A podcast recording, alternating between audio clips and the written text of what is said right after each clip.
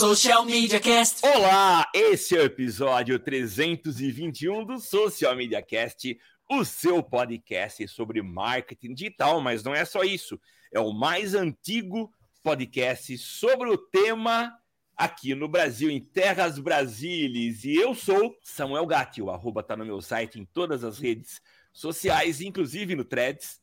E esse é o seu podcast que você pode acompanhar todas as quintas-feiras a partir das nove da manhã, através do Facebook, LinkedIn e YouTube. Então participa com a gente, manda aí suas opiniões, seus comentários, suas críticas, venha compor esse galho com a gente.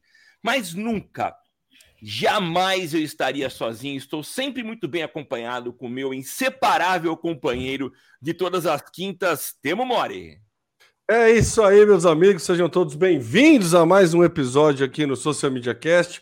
Eu que sou o Temo Mori, o arroba Temo Mori lá no Threads, né? Porque no Twitter a gente tá, tá. O Twitter a gente tá torcendo com respeito para que o, o fim chegue logo, né? Enfim, mas é, é, só uma torcida particular.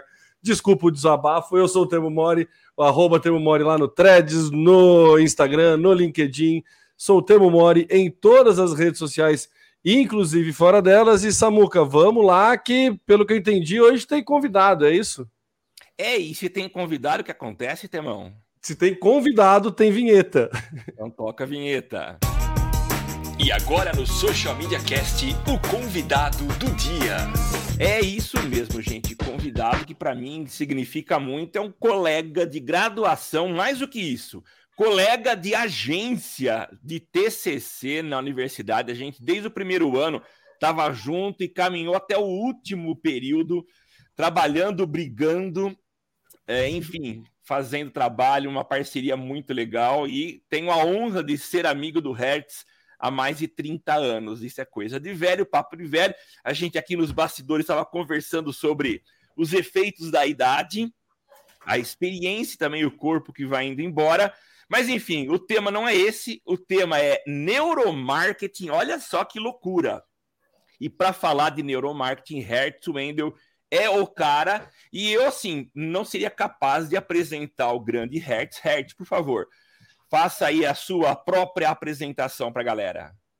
Bom, primeiramente, Samuel, muito obrigado pelo convite. Eu acho que é importante a gente estar tá é, disseminando conhecimento, né, distribuindo informação informação e conteúdo de qualidade. E muito obrigado, Temo Mori, também, porque é, é sempre um grande prazer ter a gente falando nesses espaços que a gente tem aí oportunidade como um podcast com tanta qualidade de vocês.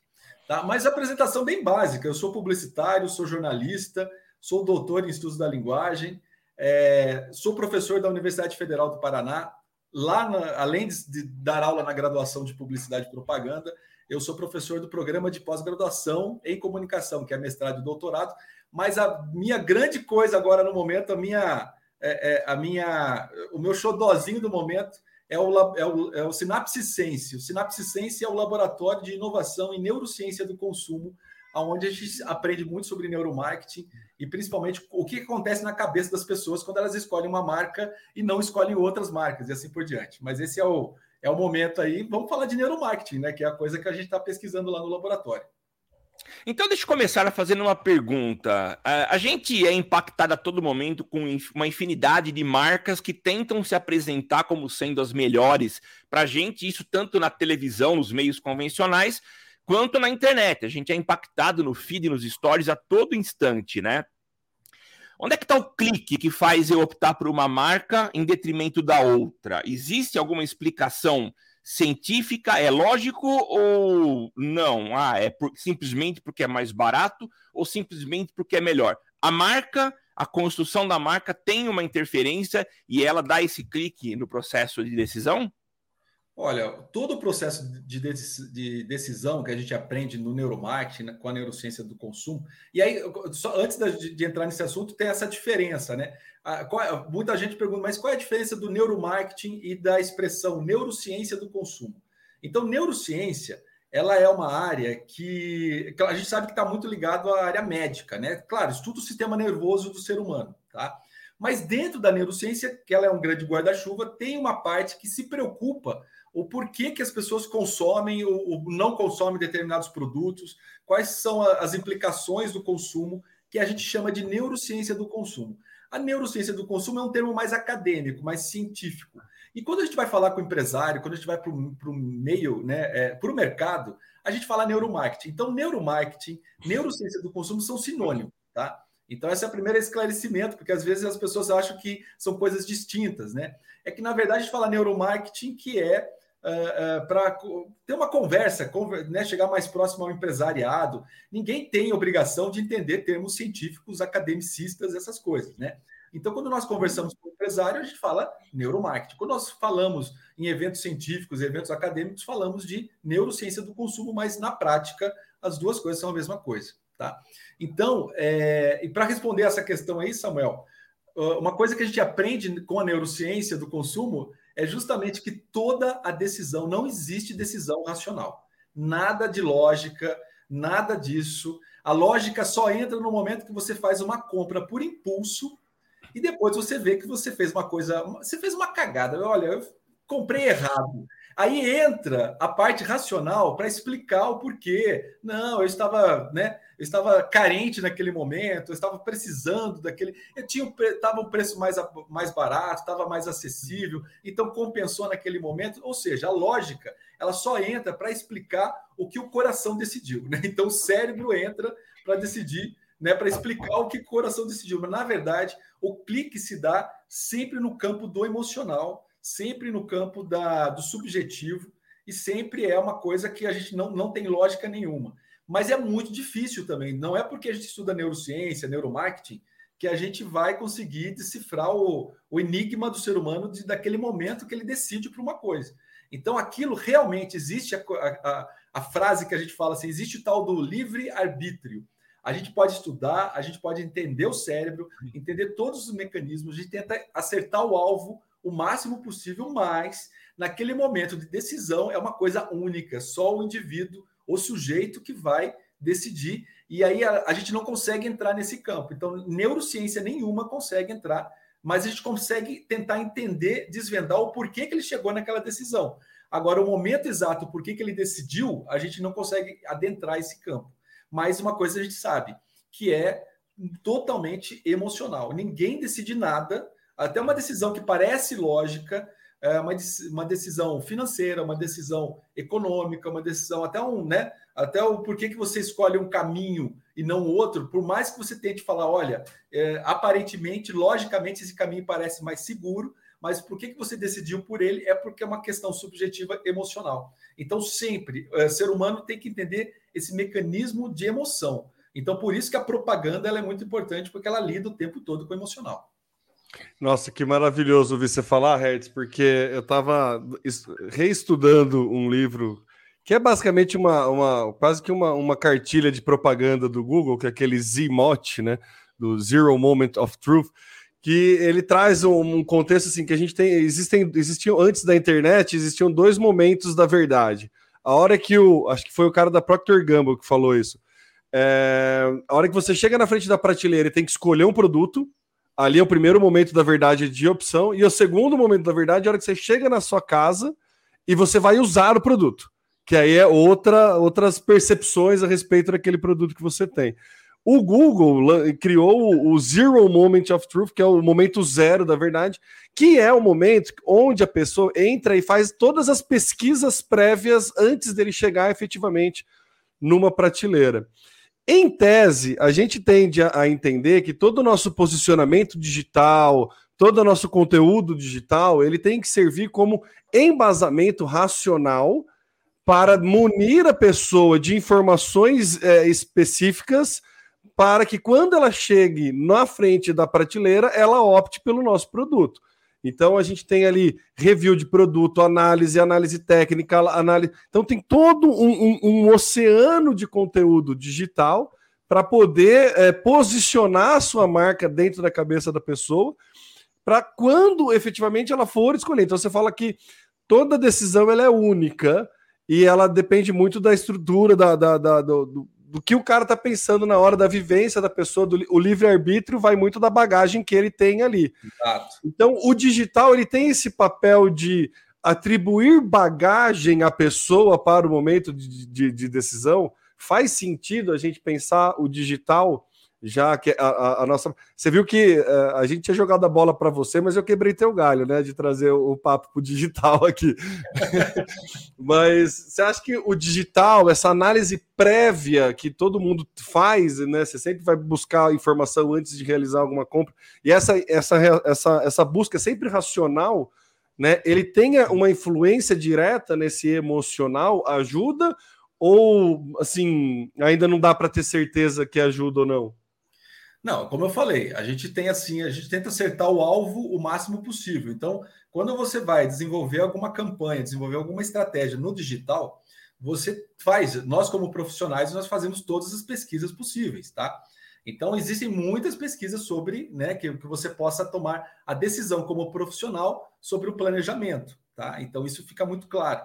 Mas mesmo assim, a gente é ser humano. A gente também, o, o jeito que nós pesquisamos, o jeito que nós planejamos para uma marca, é, ainda é, é, é, muito difícil a gente entender isso, mas é, tudo isso, o que nos move é o emocional. Vou dar um ainda é enviesado, então. Isso. Então você tem, vamos, vamos dar um exemplo assim, o, o, Antônio Damasio é um neurocientista português que é professor lá em, é, é, em Harvard, né, lá nos Estados Unidos, e ele fala o seguinte: as obras dele, aliás, qualquer livro do Antônio Damasio eu recomendo para todo mundo ler. Mas ele é um cara que ele, é, ele trabalha nesse campo do biológico, né? Porque ele estuda o cérebro, estuda o corpo, anatomia, sistema nervoso e o cultural, né? Então, para poder explicar. E uma coisa que ele fala, é, tem um livro dele intitulado A Estranha Ordem das Coisas, né? Que ele vai falar o que? Ele estuda o que? O sentimento, a, a emoção, né? O quanto que isso influi na cultura. Então ele fala assim que se você tivesse no mundo das ciências uma festa, né? Imagina uma festa quem é que está no fundo, isolado, não conversando com ninguém, ninguém dando bola? Justamente as emoções, os sentimentos. E justamente a, emoção e o sentimento é que faz, por exemplo, é, por que, que nós, seres humanos, inventamos a medicina? Né? O que está por trás da medicina, de, da pesquisa, da ciência médica? Né? Um exemplo. Mas o que está por trás? É o altruísmo, é você querer, você querer é, é, ajudar outro ser humano, salvar vidas, entendeu? E o que, que envolve você querer salvar vidas? É emoção, é sentimento, é uma coisa muito humana, tá? O que está por trás de um, digamos assim, até um, um déspota, até um ditador, né, num, num, país da política, ele é ganancioso, ele está lá querendo o poder, ele quer dominar tudo. Então, o que, que move o comportamento dele é emoção, é sentimento. Então, um cientista, né, nós, como profissionais do digital e que tomamos decisões para os nossos clientes, o que está nos movendo? É um desejo, é alguma coisa, é um sentimento, é uma emoção. Então, mais, por mais que pareça que seja racional o que nós estamos tomando de pesquisa, de entendimento do, do, da marca do nosso cliente, e para a gente criar uma estratégia digital, o que está nos movendo com, enquanto profissionais? Antes de sermos profissionais, nós somos humanos. E aí, como a gente é humano, a gente é movido por emoção, sentimento, afeto. Então, tudo isso influi na nossa decisão de qual técnica, de qual produto, de qual é, é, estratégia que a gente utiliza para determinados clientes. E aí, quando chega, claro que o consumidor final é pura emoção, então ele está lá para ser impactado pela, pelo digital, ser impactado pelas mídias tradicionais, offline, mas é, é, o que ele decide ali no, no, no, fundo, por mais que ele faça pesquisa no Google, tentando entender e tomar decisões, é para mim é uma coisa instintiva do cérebro, no sentido de eu estou fazendo pesquisa para na hora que eu tomar aquela decisão, eu já ter uma, é, é, uma desculpa prévia, né? Caso seja uma desculpa errada, eu fiz pesquisa, foi racional, entendeu? Então é o nosso instinto falando, não, já faz a pesquisa antes, porque você já vai ter argumentos caso dê alguma coisa errada, para você falar para não, eu pesquisei, era o mais barato, era o mais acessível era o mais interessante. Eu fiz um monte de busca no Google para decidir, mas foi uma péssima compra, um péssimo consumo, então agora eu tenho como desculpar, né? É, mas é, tudo uma é... desculpa para você mesmo, né? Sim. A gente esquece que a gente dialoga o tempo todo com o nosso próprio eu, né? Então a, a comunicação não é só com outra pessoa, né? Outros seres, né? A comunicação é interna, muito mais interna. Por isso que a gente começa a pensar demais e, e, e, na hora de tomar uma decisão, porque a gente fala, não quer tomar uma decisão errada, por isso faz pesquisa. Mas o que vai fazer a pessoa é, é, comprar um produto mesmo é emoção, não tem jeito. O, é engraçado que você falou, só fazer uma piada que eu, eu, vi, eu vi esses dias até. Ah, você fala com você mesmo? Eu falo. Eu só não respondo, porque daí é maluquice, né? É, é um monólogo, então. É um monólogo, né? Eu só não me respondo, porque daí é muito. Mas, né? você responde, você pode não Responde. verbalizar, mas mentalmente é, você verdade. Ah, com certeza. Não, eu, eu discuto comigo. É, é eu, eu, eu, discuto, eu realmente. Não, eu. eu é, uma das coisas que eu mais gostava quando eu jogava tênis e era moleque é justamente essa discussão comigo assim, de, de voltar no centro, de prestar atenção, de o esporte me, me, me, ajudava muito nessa nessa conversa comigo mesmo, assim, não sei se faz algum sentido, mas para mim era o que mais me, me trazia para o centro, assim, na hora de, de, de, da prática de esporte, assim, e o tênis era o que melhor, eu, o mais me desafiava a isso, mas enfim, eu, eu tenho plena consciência de que eu converso comigo, sem, sem dúvida nenhuma. Você ia falar, Samuca? É, eu ia falar o seguinte: a gente, quando trabalha com, com o racional, me parece que as coisas são mais tangíveis, você consegue perceber porque são baseadas em razão. Mas quando a gente fala de emoção, é algo muito particular, muito pessoal. Eu acho que existem variáveis, ou seja, o tipo de emoção que eu sinto, o nível de emoção que me faz tomar uma decisão, é diferente do seu nível. E quando a gente olha para a internet, a gente tem algumas formas. entendi direito fica quieto, relógio. Quando a gente, quando a gente trabalha com, com internet, a gente vê que existem é, formas de você influenciar as pessoas para tomar decisão. Tanto é que a gente vê anúncios e que tem o botão lá, compre já. A posição do botão ela é colocada, não é por acaso. A cor do botão também não é por acaso. A gente tem sistemas que permitem a gente fazer é, mapa de calor. Então, onde que está sendo mais clicado, para onde que o mouse é mais direcionado. Isso transforma, ou são ferramentas que a gente tem para tomar decisão na hora de construir, por exemplo, um site.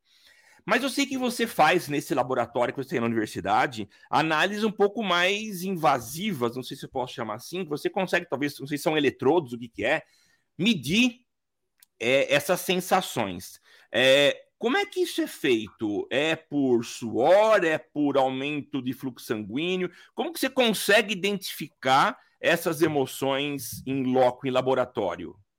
Bom, a gente não consegue identificar a emoção exata, tá? Então a gente sabe, por exemplo, que o eletroencefalograma, que não é o mesmo eletro do médico, do neurologista, tá? É um capacete, a gente veste aquele capacete a gente expõe o voluntário, né, a pessoa que está sendo pesquisada, por uma, por exemplo, um comercial, um filme publicitário, né, um vídeo, que pode ser um vídeo da internet, um vídeo para cinema, um vídeo para televisão, tá? Mas um audiovisual, tá? É, a gente expõe, a gente consegue, por exemplo, saber em que parte do filme que, que a pessoa acionou a, o córtex pré-frontal, que é o racional. Que parte que ela acionou a coisa, a parte do cérebro que tem a ver com memória, e que parte que ela acionou a parte da emoção. Tá? Que legal. Então, a gente não sabe qual é a emoção, mas a gente sabe que aquela região do cérebro está sendo acionada naquele momento. Se você quiser fazer um comercial mais emotivo, se você quer conectar as pessoas que emoção conecta o consumidor, claro que conecta, né? Então, assim, se você quer um, um, um comercial muito mais emocional do que racional, a gente vai ter que trabalhar o roteiro desse filme, filmar ele de novo, e depois, é claro que só uma grande marca tem capacidade de filmar um, um filme publicitário, fazer o teste e depois refilmar ele para ajustar e testar de novo. Então, são é, geralmente o, a neurociência do consumo, o neuromarketing, esses testes neurocientíficos, eles são voltados para grandes marcas, né? Então, as grandes marcas têm capacidade de investimento. Tá? Por exemplo, lá em, em, em, Curitiba, você tem a marca Boticário, que ela é da cidade. A marca Boticário já criou um laboratório de neurociência para ela. Tá? Olha só que legal. Ela é um parceiro nosso do nosso laboratório, para vocês terem uma ideia. Então, a gente desenvolve pesquisas científicas, artigos científicos junto com o Boticário relacionado a perfume. Então, a pessoa também é a mesma coisa. Se ela sente um, um aroma, a gente consegue identificar se aquele aroma foi mais emocional, se foi mais, racio, mais racional ou foi mais é, é, que tem a ver com memória, com lembranças, né? Que legal. Que é, a parte da memória. Então, você consegue hoje direcionar um aroma, um cheiro, né? Um cheiro, né? Mas um aroma e uma fragrância, que tem uma diferença, né? Aroma e fragrância. A fragrância é, é, ela é planejada. Então, eu consigo planejar uma fragrância para dar um determinado efeito. O aroma é um cheiro de comida da avó, da mãe, né? É, é um aroma de flores, etc. Ele não tem uma coisa específica. É a mesma coisa que você falar narrativa. Então, o aroma é uma narrativa. Hum. O, a fragrância é um storytelling. É onde você tem ah, legal. Hum, que maravilhoso. Você está entendendo? Então a fragrância ela é planejada. Então a marca Boticário, por exemplo, ela quer o quê? Ela quer desenvolver um, entre aspas, storytelling quando a pessoa usa o produto dela, que ela Sim. sente alguma coisa. E eu vou falar algumas coisas para vocês assim, de algumas marcas, por exemplo, a, a, gente, uma coisa assim, falando em marketing olfativo, né? E aí temos uma outra parceria com uma empresa de marketing olfativo, que ela é parceira do laboratório. Aí a, a empresa Biomist, por exemplo, ela vai desenvolver uma, um determinado aroma a partir das nossas pesquisas científicas. Então, a gente tem várias coisas, né? Agora, é, voltando para não fugir da, da, pergunta do Samuel, como é que a gente consegue, por exemplo, é, é, fazer esses testes? Então, o eletroencefalograma é um equipamento. Nós temos o condutor galvânico que a gente coloca na ponta dos dedos. Quando a gente deseja alguma coisa, nós mudamos o pH da ponta dos dedos, da sudorese. A gente não percebe, mas a gente sua na mão muito, né, de uma forma assim imperceptível para a gente. Mas é, é, você tem, é, quando você deseja alguma coisa, você muda o pH da mão, você sua diferente, então tem uma mudança bioquímica, né? É, você tem ainda o eye tracking, que ele é um monitoramento ocular. Então, uh, você, por exemplo, expõe a pessoa a uma propaganda, e aí a gente consegue ver aonde que o olho dela está olhando mais. O, o, no caso da internet, é fundamental o eye tracking. O Samuel falou dos mapas de calor, etc. Mas nós temos o eye track que a gente também fala. A gente não fala mapas de calor, a gente fala é, mapas de gases, né? Uma coisa estranha para se dizer, mas é assim que a gente fala. O que, que são os mapas de gases? Onde a pessoa mais olha no site, aparece nesse mapeamento ocular, no eye tracking, aparece, por exemplo, o ponto que ela mais olhou, onde que ela olhou, foi para outro lugar no site e voltou. É, quanto tempo ela ficou olhando ali? Esse equipamento mede tudo isso, tá? Então a gente consegue saber, por exemplo, com o iTrack num site, qual é a parte do site que mais chamou atenção e qual é a, a posição mais interessante, etc. Por exemplo, com a neurociência, com o iTrack, a gente aprende que o rosto humano é uma das coisas que a gente precisa. A gente fala para todos os clientes: coloque a face humana no Instagram, na foto, na fotografia. É Sim. o rosto humano. Se você tem um site cheio de informação, mas tem uma pessoa no site, Onde que as pessoas mais olham? No rosto daquela pessoa da fotografia do site. Então é incrível como o rosto ele é um ponto de conexão, é um ponto de comunicação humana. Evoluiu na natureza as expressões faciais, etc. Evoluiu na natureza, por isso que os emojis fazem tanto sucesso, tá? Porque e tem estudos hoje que tem criança nascendo, para vocês terem uma ideia, no mundo digital, criança nascendo está perdendo a nossa capacidade de leitura facial. Porque você precisa mandar um emoji para a criança para ela entender o que você está sentindo. Ela não consegue olhar para sua cara, a cara do pai e da mãe hoje, e saber qual é a emoção que está que tá acontecendo, dos coleguinhas. Ela se comunica pelo emoji. Isso é uma influência do digital, tá? A gente perder a capacidade da leitura facial das pessoas. Mas por que, que a leitura facial é importante? Porque é, é a principal interface da comunicação humana. Então, rosto no insight, na Instagram, é, é tem que ter. Tá? E tem outro detalhe ainda, né? O rosto olhando para o consumidor é uma coisa, o rosto olhando para o produto aumenta a incidência no eye tracking da pessoa olhar o produto, o slogan, a marca. Se, a, se o modelo da propaganda está olhando para o consumidor, é muito menos eficiente do que se o modelo está olhando e interagindo com o produto. É aquele negócio, Sim, você vê alguém olhando para cima na rua, você olha para cima. Vai olhar, é. Sabe o que é isso, Tom, é, é, Temo? Esse aí é o tal do neurônio espelho, cara descobriu que os primatas têm neurônio espelho, que é um grupo de neurônios que ajuda a olhar os outros e copiar o que faz, o comportamento. É, quem o, tem filho vê isso claro. Ah, sim, certeza. o Hert, você falou de, de, sensores nesse capacete que medem o racional, memória e o emocional. É, mas existe uma ligação, imagino eu, muito forte entre a memória e a emoção. Porque quando eu lembro de uma sensação da minha infância, e isso, as, por exemplo, às vezes um perfume, isso acontece, me lembra a fase em que eu estava é, é, atrás de Heloísa, querendo namorar a menina, minha atual, minha atual minha esposa. Esse perfume, ele me lembra uma época, me lembra uma sensação e me traz emoções. Então há uma conexão forte entre, esses sim, dois aspectos, sim, né? Sim. Existe, por exemplo, aromas, fragrâncias que elas são universais. Então, vou dar um exemplo aqui. Por que, que o, o, a fragrância, o aroma mais famoso do mundo todo é, é o, a baunilha, tá? Então, por que, que a baunilha ela lembra as pessoas um pouco, tem a ver com proteção, com família, com casa. Então, esse cheiro né, de, de baunilha. E aí vão pesquisando o que acontece. No leite materno tem uma molécula que também está presente na baunilha. Então, o leite ah, tá materno, tá entendeu? Ele lembra o que? A proteção da mãe, a família, o aconchego. Tá? Então, essa, essa molécula do leite materno está presente na molécula da baunilha. Tá? Então, por isso que tem essa conexão. Então, existem aromas que são universais. Vamos falar assim, são arquetípicos, né? Aquela coisa do arquétipo, que é, que é universal, né? Não é bem isso, é bem diferente, mas é só para dar um exemplo, só para a gente ter uma ideia, né? Então, existem aromas universais, existem emoções universais. Então, a raiva, o ódio, o nojo. Lembra daquele filme da Disney, o Divertidamente? Aquilo lá, aquelas emoções são as universais. Todo mundo tem, todo ser humano tem. Aí, quando você mescla uma emoção com a outra, você vai criando sub, né, sub é, é, emoções, né? Outras emoções diferenciadas, mas aquelas do divertidamente, por exemplo, elas são universais. Todo ser humano tem aquilo. O nojo, a raiva, o ódio, a tristeza, a alegria. Então, tudo isso passa. Isso é universal do ser humano. Mas, é... então, essa, essa questão, Samuel, de, de, é, de você saber qual é a emoção, vou dar um outro exemplo, que é bem clássico na área do neuromarketing. Teve uma pesquisa nos anos 70 que fizeram o quê? A Pepsi e a Coca-Cola, tá? é, nos anos 70, nos Estados Unidos, fizeram aquele, aquela degustação às cegas é, em vários shoppings dos Estados Unidos, isso nos anos 70. E quem que ganhou? 75% das pessoas escolheram a Pepsi porque a Pepsi era mais, né? Aí, claro que a Pepsi usou isso como propaganda, como marketing na época. 30 anos depois, acho que no, né, nos anos, não 30 anos, mas nos anos 90, é, mas nos anos 90, outro, né, outro cientista lá de uma universidade americana falou: ah, vou, vou, vou reprisar, né, refazer essa, esse experimento.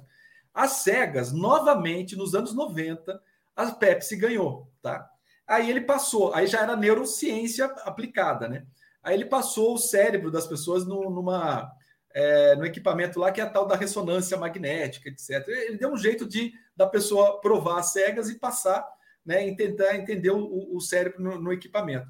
Então, quando as pessoas tomaram a Pepsi e acharam e escolheram a Pepsi às cegas, uma região do cérebro foi acionada, a região da racionalidade, né, do córtex cerebral, é, do córtex pré-frontal, que é o racional. Tá? Quando as pessoas. Ele, ele repetiu o experimento, só que aí sabendo qual era o produto. E aí foi ao contrário: 75% das pessoas, sabendo qual era o produto, escolheram Coca-Cola. E qual foi a conclusão? Aí ele passou também a Coca-Cola, né, o cérebro das pessoas no equipamento, qual foi o lugar que foi acionado? O lugar da memória e das emoções. Então, qual, qual é a conclusão? É, quando você, o cérebro, ele 25% da energia do corpo é gasto com pensamento, com neurônio. Tá? Então, é o cérebro que consome. Então, o cérebro ele pede racionalmente que a gente coma muito açúcar, muito carboidrato, muita gordura, que são coisas que dão energia. Tá? Hiperpalatável. É palatável. Então, tudo que é açúcar. Então, claro que racionalmente o cérebro escolhe a Pepsi, ela é mais doce que a Coca, tá?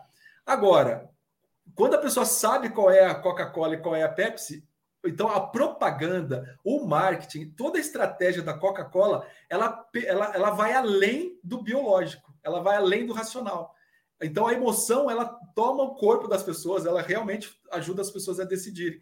Então toda aquela memória de Natal, felicidade, abre né, a Coca-Cola. Abre a felicidade.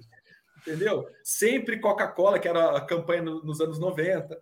Então, assim, é, tudo isso né, aflorou. É por isso que a gente fala para os clientes: nunca deixe de fazer propaganda, nunca deixe de investir em, em, em comunicação, em, em imagem, enfim né? É, nunca deixe de estar presente na cabeça das pessoas.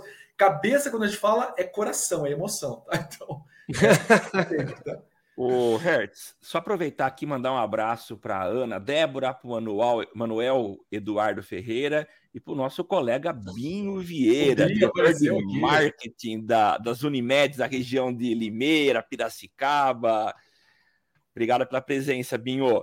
O, o Hertz, é, a gente sempre ouviu em momentos de crise que a primeira coisa que se corta é, é a verba destinada à comunicação, né? E eu entendo se a gente está falando aí de gestores com pouca grana, ele vai optar pela sobrevivência e talvez retirar da sua planilha o, entre aspas, gastos com publicidade, eu acho que faz sentido para ele. Mas se a gente pensa do ponto de vista de gestão de marcas e principalmente Exato. olhando para esse exato momento da tomada de decisão, a, a, a, o investimento em publicidade ele é essencial para que aconteça o que você citou agora com a Coca-Cola. Esse exemplo, para mim, ele é matador, porque no momento da decisão, se eu estou sabendo o que eu estou comprando, se eu tenho ali um portfólio de opções, eu vou optar por aquilo que faz mais sentido no meu, não sei se é subconsciente, consciente, mas eu tomo a decisão a partir dessas características que são emocionais, né?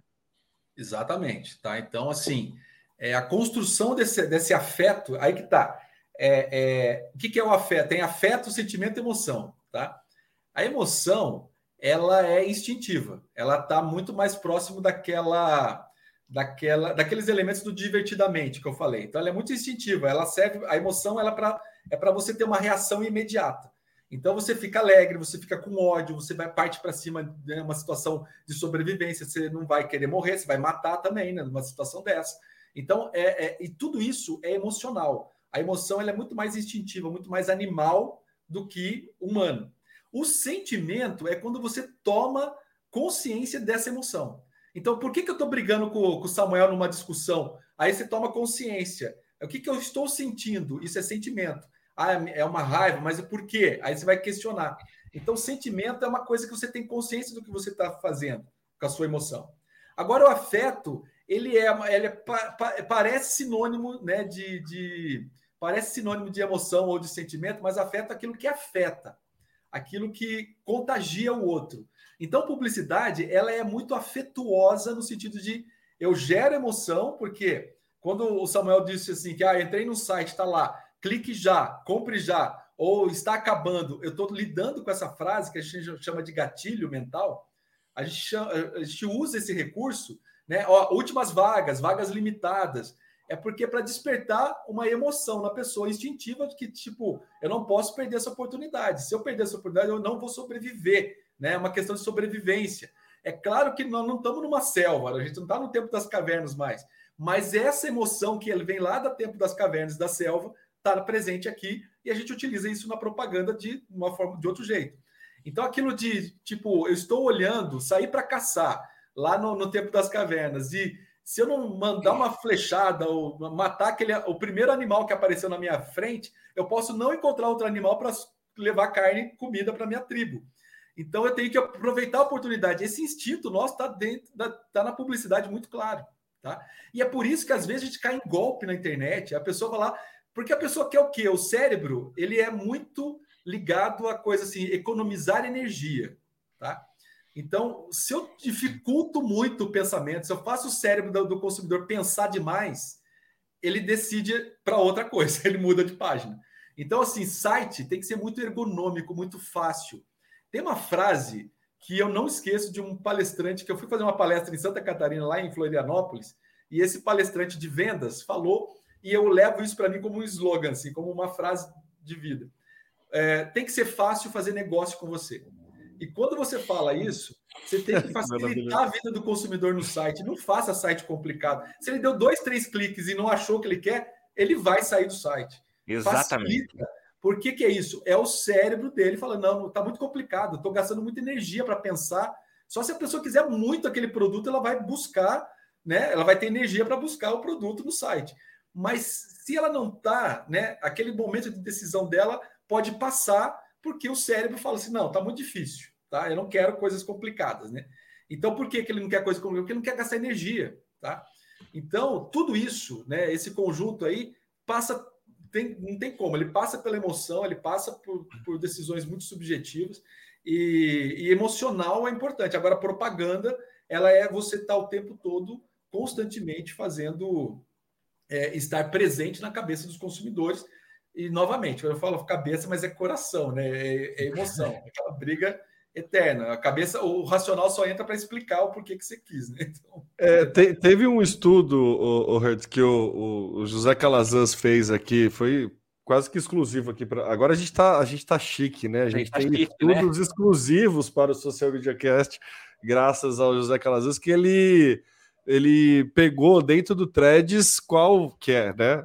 Aproveitou o boom ali e ele fez quais uma análise de quais os termos mais usados nos títulos dos cursos da Hotmart. Que é mesmo essa, essa questão de usar do, né, do emocional, as promessas que são feitas ali. A primeira que ganha assim é ganhar dinheiro. a primeira, a primeira, que o, o termo mais usado em curso do Hotmart. Daí a, as outras palavras em volta, né? guia definitivo, ganhar seguidores, dominando, como usar, engajar, passo a passo, seja o primeiro e crescer. É não, não, não, tem nenhuma palavra técnica, né? Não, não, não. não, não tem nada, nada. É, é, muito de encontro a isso que você está falando, assim. É, estar na cabeça das pessoas é, é, totalmente emocional mesmo a decisão de, de, qualquer caminho que você vai. Então, acho que esse exemplo fica muito legal, porque até dentro do digital, onde a gente tende a, a, a, ter essa ideia de trazer informações para racionalizar a compra, não cabe, né? Não, não, não só isso, né? Então, assim, é, é, é, como eu, comentei o, o, caso de golpe pela internet, o que, que o golpe basicamente faz? É como que a pessoa vai ganhar dinheiro rápido, né? Economizar, enfim, com o mínimo, o mínimo esforço possível. Então, o que, que esses cursos estão falando ali na, na entrelinha desses títulos? é justamente, olha, facilita a tua vida, para que, que você está sofrendo, né? Para que, que você vai fazer uma baita de uma jornada se você pode cortar o caminho? E o cérebro, ele mede isso. E ele ajuda a gente a decidir coisas. E muitas vezes é uma coisa, é um curso que só, é só para agarrar público ou é um, né, é um golpe na internet, né? Então, a gente está aí o tempo todo sendo é, interpelado pela publicidade boa e a publicidade ruim também, é, com mais intenções, né? E aí a gente sabe-se que esse. Então, quando você pensar, por exemplo, na internet, que a gente sabe o, o quanto que as fake news aí marcaram a nossa época, o nosso período aí, tanto político, mas nos últimos cinco, seis anos, é, é, fake news teve um, uma explosão. Como que a fake news trabalha? Né? Tecnicamente, para mim, fake news não é aquela notícia assim que a, a minha tia jogou na internet lá que ela está, sei lá, fazendo alguma coisa com produto lá e deu certo, e, sal, e, salvou a vida não sei de quem, porque ela ficou com a saúde. Uma, uma senhorinha botando na internet uma informação errada é, é, é, fake, mas não é fake news. Fake news é aquela que é planejada. E quando você planeja fake news, constrói mesmo com a intenção de enganar as pessoas, você trabalha com neuromarketing. Então, o que, que ele vai falar? Ele vai jogar justamente aquilo que dá nojo, aquilo que dá, que dá ódio, que revolta, que vai lidar com as emoções básicas do ser humano. E aí, por isso que instintivamente, na hora, já pega, já bota no grupo do, do WhatsApp e manda para todo mundo. Quando você vê, né? Aí, para desmentir aquilo, não é o mesmo efeito, né? Porque não, ninguém não vai é. ter o trabalho. Ninguém vai racionalizar em cima é, daquilo, ninguém né? Ninguém quer fazer pesquisas. Ó, eu vou falar para você, é bonito falar, não, ó, antes de compartilhar, pesquise. Cara, o cérebro não quer, cara. Então, Mas sabe que não quer, tem preguiça, ele não quer gastar energia, entendeu? Mas sabe que eu ensinei, meus pais estão muito regrados. Então é assim: é, eles recebem alguma coisa no WhatsApp, o que, que eles fazem? Mandam para o filho. Samuel, isso aqui é verdade ou é mentira? Então eu dou um crivo para eles. Não, pode compartilhar que isso é verdade. Ou não, esquece que isso é mentira. Muito, muito bom. Ótimo, isso aí, mas, mas, mas, infelizmente nem todo mundo tem um Samuel aí para ajudar. Né? É. É. Aqui o Manuel Eduardo Ferreira falando, e tem pessoas que nem gostam de admitir que erraram. Ah, isso aí não, né? Aí entra outra emoção aí, que é o ego, né? Então, é verdade. né? Não, e, e, a questão de fake news é, é, tudo muito arquitetado, porque você recebe por várias frentes, né? Por é. várias coisas confirmando, tem todo o viés de confirmação ali. O escândalo do Cambridge Analytica, né? O uso lá, a técnica do Ocean foi, foi isso, né? De o, o Trump, com todo aquele discurso dele é, agressivo da construção do muro, né? Ele pegava, identificava perfis de pessoas é, mais xenófobas e, e, e, jogava fake news para cima dos caras, que vão, os mexicanos estão vindo roubar emprego, tá vindo tudo isso, e usava essa rede de forma, bom, deu no que deu, né? A gente sabe é, não, o, o que, que, aconteceu depois disso, né? Então é bem um. um acho que a fake news ela é um uso bem. Fica bem claro aí o funcionamento da coisa. E, ela vem tudo com aquela diagramação, aquela, aquela ideia que parece que saiu realmente de um site de notícia sério. Então, é, é, tudo isso, é tudo arquitetado para aparecer mesmo, né? Para enganar e, e... o cérebro do, de quem está recebendo. Né? E eu, eu, percebi que uma das formas de combate à fake news ali, que, que, que talvez o, o movimento de, de, esquerda mais aprendeu né, nesses últimos momentos, aí falando um pouco de política, é que não adianta confrontar, não adianta você racion... tentar racionalizar em cima. E eu vi muito o uso de meme para descredibilizar a fake news, assim. E aí eu achei que foi uma estratégia bastante inteligente do, do, do, do de como propagar uma linguagem a, a, fim de meio que ridicularizar quem acredita em determinada coisa. Né? Eu, eu achei uma, uma estratégia bastante interessante, porque vai de encontro mesmo com essa facilidade do tipo, cara, vou usar o meu viés de confirmação aqui mesmo, não vou convencer ninguém, mas vou, vou me posicionar. Né? Então, acho que o, o, o meme ele também é um que gera muita identificação e é, ele é altamente viralizável por conta disso, né? É, a ideia do meme vem de um, de um cara, biólogo, inclusive, né? Então, ele é o Richard Dawkins, ele escreveu um livro intitulado O Gene Egoísta, tá? E no Gene Egoísta, isso foi escreveu nos anos 70. Ele fala, ele, tá, ele traz toda uma teoria do meme, tá? Então, assim, é, qual, é, qual é o conceito de meme na biologia? Ele fala assim que como tem todo ser vivo tem o gene, tá? É, o gene ele é a partícula viva, né, do ser vivo que ela pula de corpo em corpo, né? Então, quando você, o ser vivo se reproduz, o gene ele vai pulando para outro corpo. E aí é um jeito do gene ser eterno. Então, uma coisa que é eterna no mundo é o gene, porque é, eu pulo de um corpo para o outro, aquele corpo antigo ele envelhece, morre, mas eu estou vivo no outro ser, que é o meu filho, meu neto, e assim por diante, né? É, e ele fala o seguinte: que na cultura acontece a mesma coisa. A cultura, só que a gente não chama de gene, nós chamamos de meme. Então, enquanto o gene pula de corpo em corpo, o meme pula de cabeça em cabeça, de mente para mente. Tá? É... E, e, aí se constrói. Então, por exemplo, se eu falo assim, ah, o mito de Narciso, que é um rapaz que, que ele era bonito, nunca tinha visto o próprio rosto, se apaixona pelo. Essa história do Narciso, que é uma da mitologia grega, ela, ela, por que, que eu estou contando ela? Porque ela é um meme, no sentido que ela é mais. O que, que é o um meme? O meme é uma ideia muito forte, né? Que para ela sobre, ela quer sobreviver, ela quer pular de cabeça em cabeça. Então, uma piada. Então, o meme de internet hoje. Parabéns para você, a música. Isso. Então, aquilo que gruda, né? Quando você tem uma um jingle, né, de uma propaganda que a gente memoriza muito fácil, ela é meme. Então, o próprio jingle, Samuel, tem que ser fácil de memorizar. Não adianta ter um jingle muito elaborado, entendeu?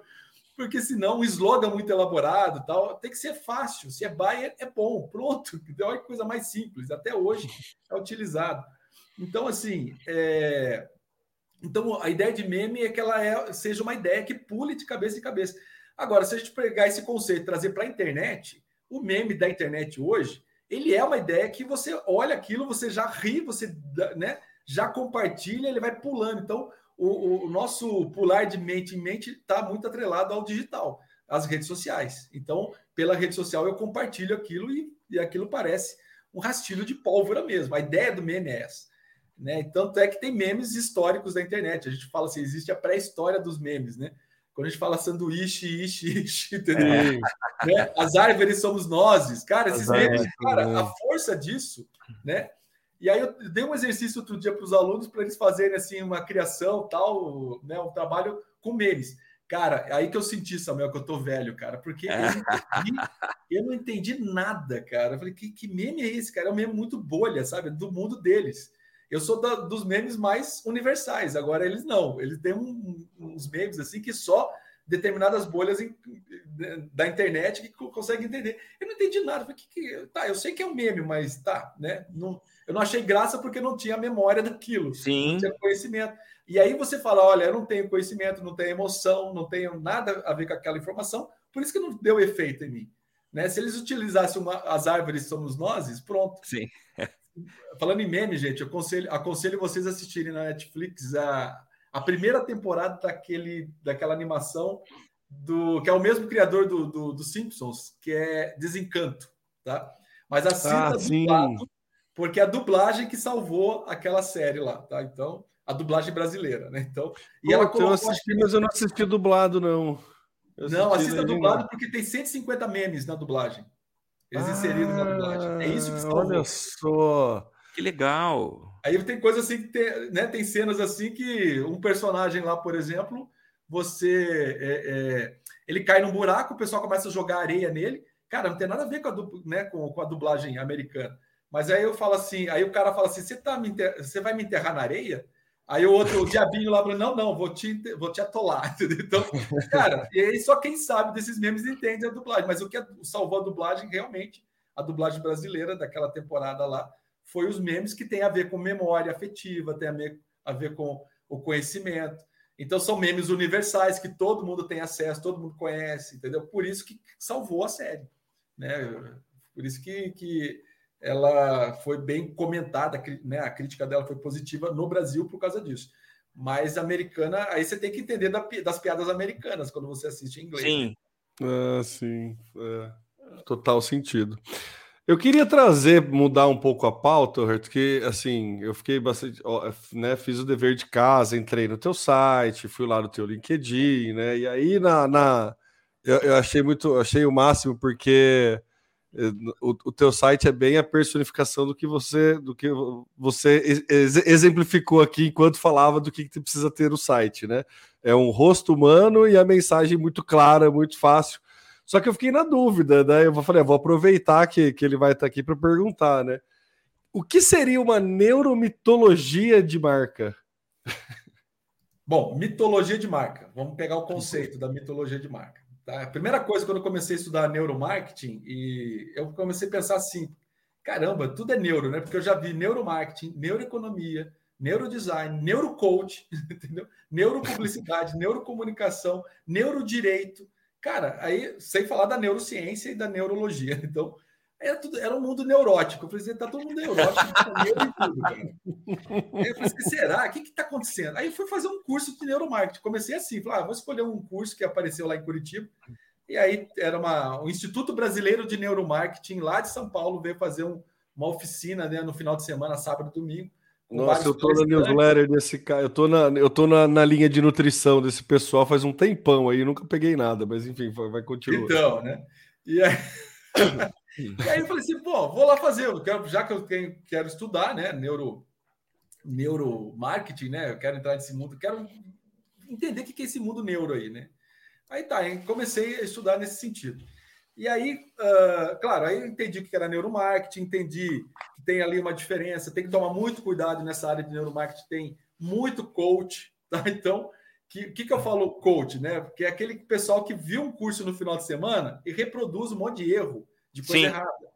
Por exemplo, se alguém falar para vocês de cérebro trino, que o cérebro é o cérebro reptiliano, cara, isso já caiu faz muito tempo, teoricamente, cientificamente, não. Mas foi um estudo inicial do neuromarketing, do McLean, que era um cientista, muito influenciado pela psicologia freudiana, que o Freud dizia que tinha o id, o ego e o superego. Aí ele fala assim que o id é equivalente ao cérebro reptiliano, o ego mais ou menos ao sistema límbico, é, é, e o, o superego ao sistema, o neocórtex cerebral. Mas ele divide o cérebro. Então, na verdade, nós temos um cérebro só. Né? Então, a ciência já entendeu. É igual você pegar, por exemplo, vou fazer um upgrade no meu computador. Quando você faz um upgrade no computador, o seu computador funciona de uma forma inteira. Ele não vai ficar funcionando só uma parte e a outra parte não. Então, o cérebro é a mesma coisa. Tá? Então, na nossa evolução, tivemos camadas, né? Mas essas camadas não são divididas, elas são inteiras, né? Pensa de um jeito só. Então, estão essas coisas. Eu fui para o neuromarketing para empreender, né? Comecei a entender esse universo aí e a gente começa a separar o joio do trigo, tal. É, mas aí eu trabalho com mitologia de marca. O que, que é mitologia, né? Então é, é um conceito. Todo mundo sabe o que é mitologia, que ela trabalha com arquétipos, ela tem um storytelling muito bem definido, historicamente definido. É, é, o, a mitologia, os mitos, eles ajudaram na sobrevivência da espécie humana. Então, não é uma coisa tão simples, não é só uma história bonita do, né, de deuses do passado, ela é muito mais complexa que isso. E aí eu trabalhava nessa complexidade com a marca. Então, vamos criar uma mitologia da marca. Quando entrei no universo da, é, da neurociência, eu falei: opa, podemos trabalhar a mitologia de marca junto com técnicas de neuromarketing. Tá? Então, é por isso que surgiu a tal da neuromitologia de marca. Então, é, na verdade, assim, é mais um, né? Eu só peguei esse sufixo aí, sufixo, prefixo, né?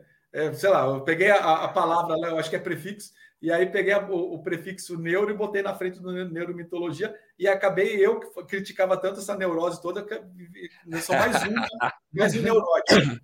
Mas é para identificar que essa mitologia de marca que eu trabalho, ela também trabalha, está conectada a neuromarketing, neurociência do consumo.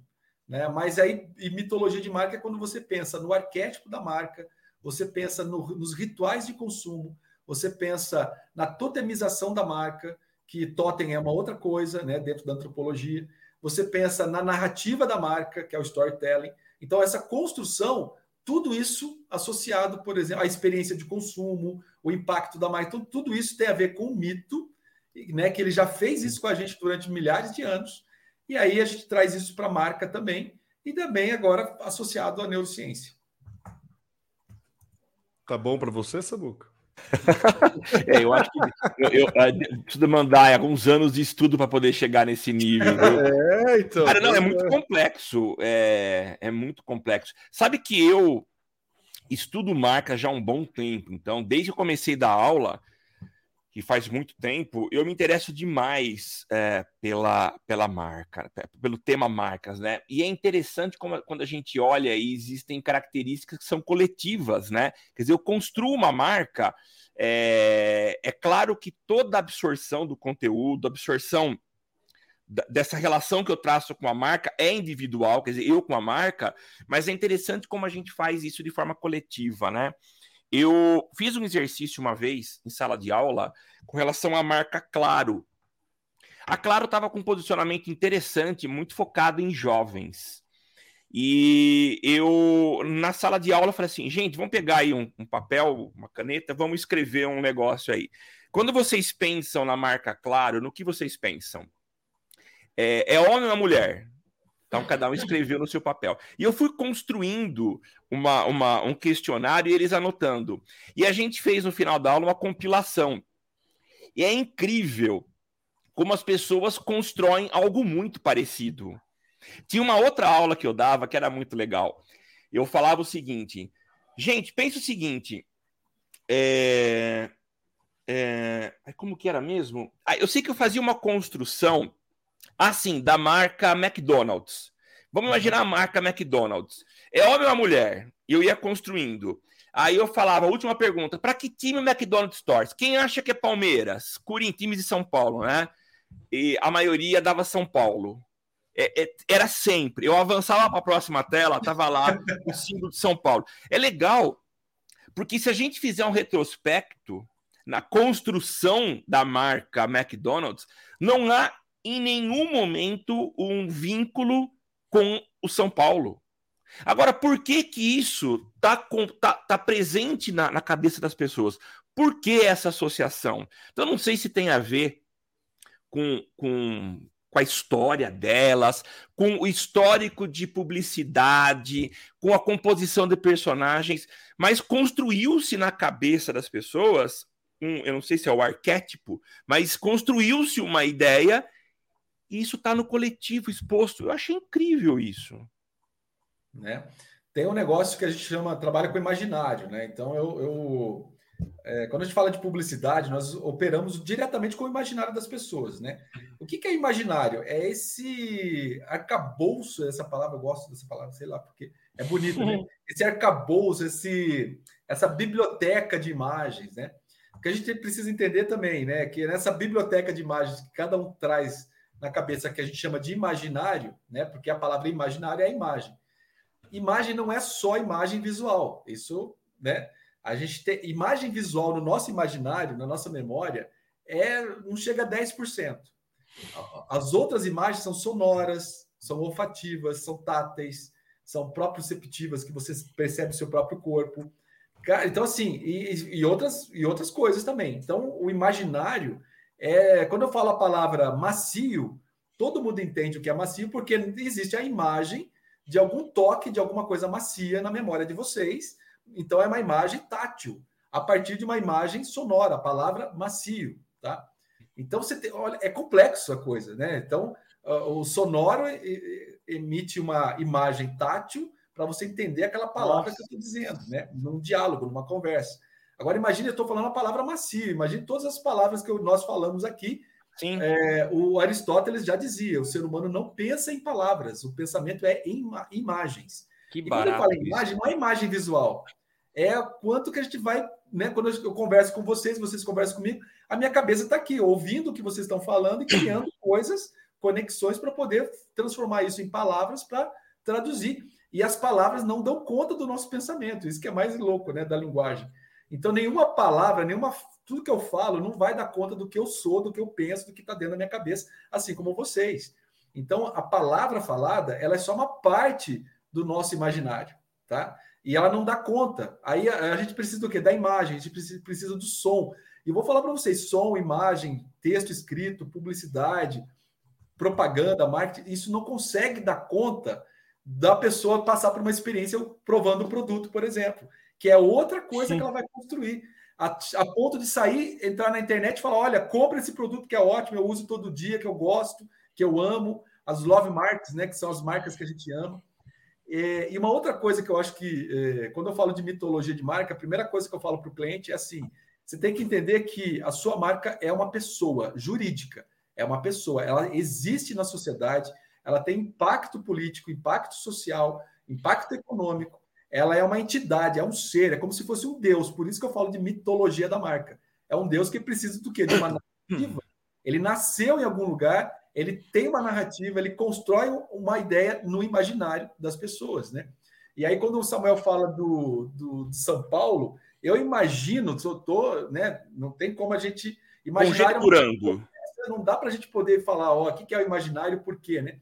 Mas eu imagino que eh, McDonald's, é, associado ao urbano, espaço urbano, e aí no imaginário é muito forte a presença da capital de São Paulo. E quando você né, fala de time de São Paulo, né, time de futebol, e aí como tem essa força da, né, da cidade de São Paulo, do estado de São Paulo, a presença dessa palavra está forte aí eh, para associar com o time de São Paulo, é um pulinho, né? Então, é, eu imagino que é tudo, então, são todas essas conexões, cara. Então a gente nunca não sabe o que, que passa na cabeça do consumidor 100%, não. Né? Então. Sim. Engraçado que o, o, caminho que eu fiz foi um pouco diferente do Red. A minha justificativa, a minha análise do porquê o McDonald's é, ser São Paulo foi uma questão de. Do, eu pensei no Morumbi, sabe? Alguma coisa um pouco mais elitista, alguma questão mais é, cosmopolita, assim, também, mas uma questão mais de, o São Paulo tem essa imagem de ser o, o, o, o mais elite na, na, questão, né? Pejorativa ou não da palavra, mas eh, a primeira, primeira, a primeira relação que eu fiz foi, foi, foi essa, assim, do McDonald's não é um negócio, é um fast food, não é barato, não é, sabe, tem toda uma, uma questão ali, e aí me veio isso, mas não, né, também sem nenhum conhecimento científico. É, tanto é que quando abria McDonald's no interior, acho que era uma festa, né? Porque... Era uma festa. Porque era só coisa de capital. Sim. Então tá no nosso A cidade cresceu. Exato. É, que é cosmopolita. A cidade mesmo, cresceu. É. Entendeu? Então é, é, tem tudo isso envolvido. Mas é, é, isso, é a mitologia. Quando eu falo mitologia da marca, é esse conceito que, que invade o imaginário, tem a ver com arquétipo e tal. E, e curioso falar do McDonald's, a gente fez um experimento de identificação de arquétipo. A gente tem uma metodologia para identificar o arquétipo da marca, tá? E aí fizemos uma, uma metodologia em Curitiba e é, em Natal, capital né, do Rio Grande do Norte. Pra, por que tão distante? Para saber, cara, é o mesmo arquétipo. O mesmo arquétipo no Rio Grande do Norte deu o mesmo arquétipo né, na, é, em Curitiba, no sul. Então, quando você fala assim, ah, dois pontos tão distantes têm o mesmo arquétipo, é essa questão universal mesmo, que a marca consegue, consegue construir, enfim, é, e transmitir isso para o público dela. Pô, muito legal. Maravilhoso. É, mais algum, alguma dúvida, Temo? Ah, tem várias, mas a gente tem, né, tem tempo, né? Tem tempo.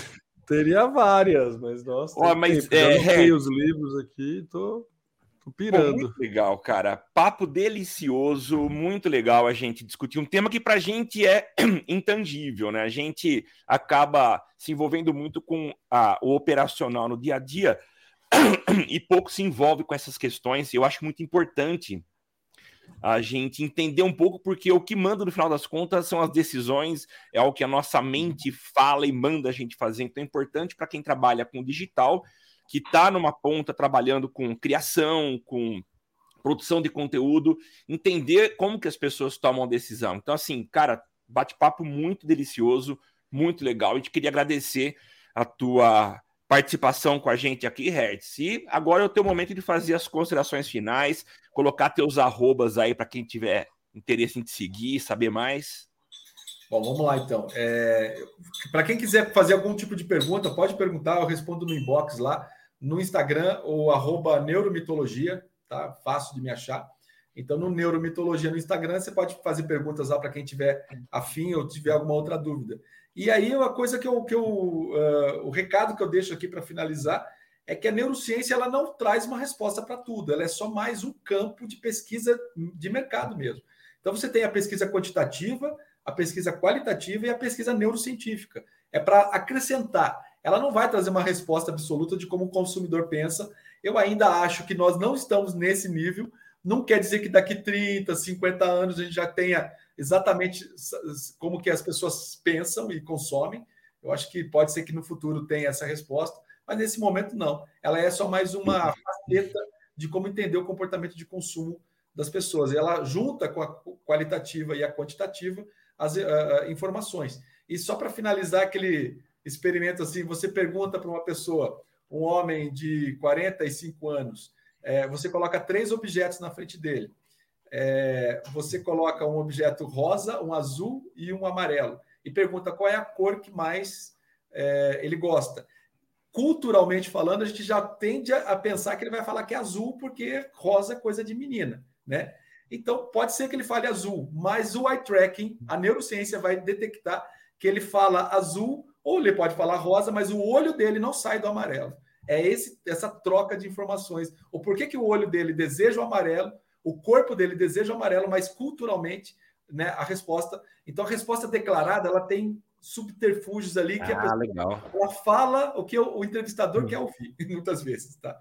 Então, assim, a gente tem que cruzar. Então, não é não quer dizer que a pesquisa da resposta declarada seja uma resposta é, que a gente tem que duvidar o tempo todo. Você tem Sim. que cruzar, pegar o declarado e o não declarado é o que a neurociência pega. O que o seu corpo quer, né? O que o seu corpo deseja que pode ser diferente da sua própria opinião pessoal, cultural. Muito legal. Influência da emoção, influência de tudo.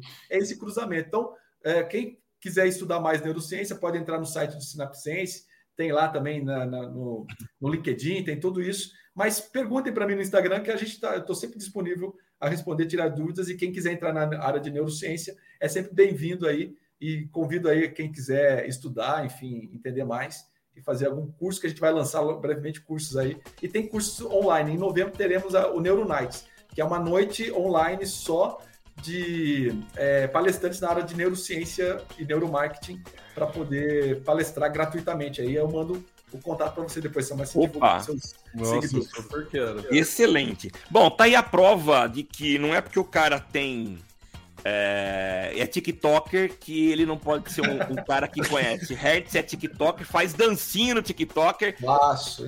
Faz. Cara, dancinha dá 20 mil views. Eu faço um negócio tão complexo dá 30 views. Aí, ó, então. Mas é um cara que manja pra caramba. Hertz, mais uma vez, muito obrigado pela, pelo momento que você dedicou a nós. E esse foi o episódio 321 do Social Media Cast, o seu podcast sobre marketing digital. Eu sou Samuel Gatti, o arroba tá no meu site. Falando dos estúdios avançados e um pouco capenga hoje, tá? Com caiu o monitor que não para de jeito nenhum aqui da DR4 Comunicação em São Carlos, São Paulo. E é óbvio, não estou separado, mas passo para o tema Mori fazer as suas considerações finais.